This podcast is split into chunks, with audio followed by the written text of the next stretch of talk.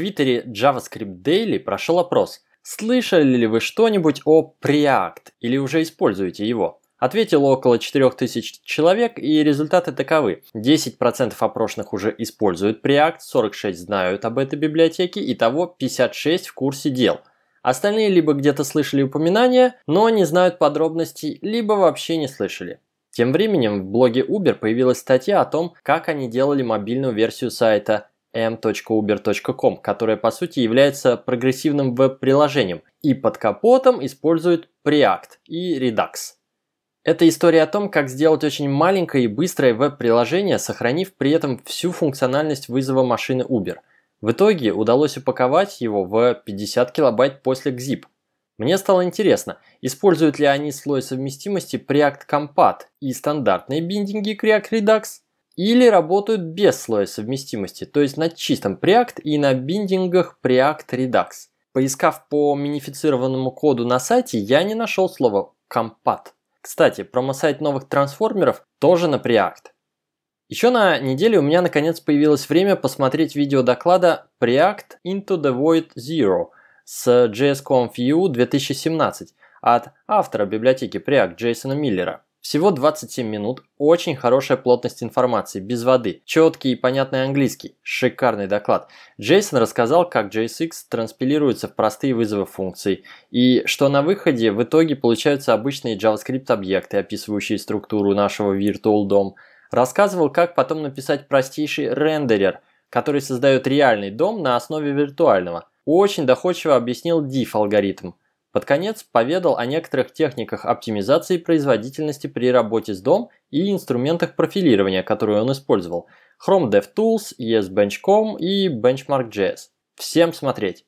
Вдохновившись этим видео, я нашел время посмотреть курс по Preact на Egghead.io, о котором я упоминал пару выпусков назад. Но курс оказался очень базовым. По сути, это базовый курс по React с парочкой Preact специфичных примеров. Из него мы в очередной раз узнаем, что такое функциональные компоненты, stateless и stateful компоненты, как запрашивать данные в компонент didMount, базовые примеры роутера и Redux.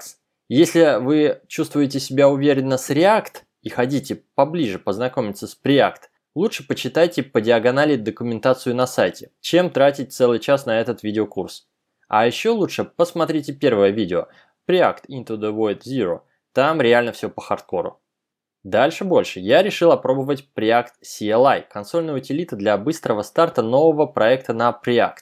Причем не просто проекта, а Progressive Web App со всеми наворотами. 100 из 100 очков производительности по оценке Lighthouse. Полностью автоматический код-сплитинг по роутам. Сервис-воркеры и офлайн кэширование. Серверный рендеринг. CSS-модули, SLES, SAS, Stylus и автопрефиксер – не хватает только пост CSS, который, однако, доступен через плагин. Утилиты отладки и Hot Model Replacement. Короче, все из коробки. Судя по описанию, Preact CLI выглядит даже круче, чем Create React App. И система плагинов есть, в то время как в Create React App пока лишь обсуждают, как это реализовать. После установки глобального пакета Preact CLI я запустил Preact Create My App и начал ждать.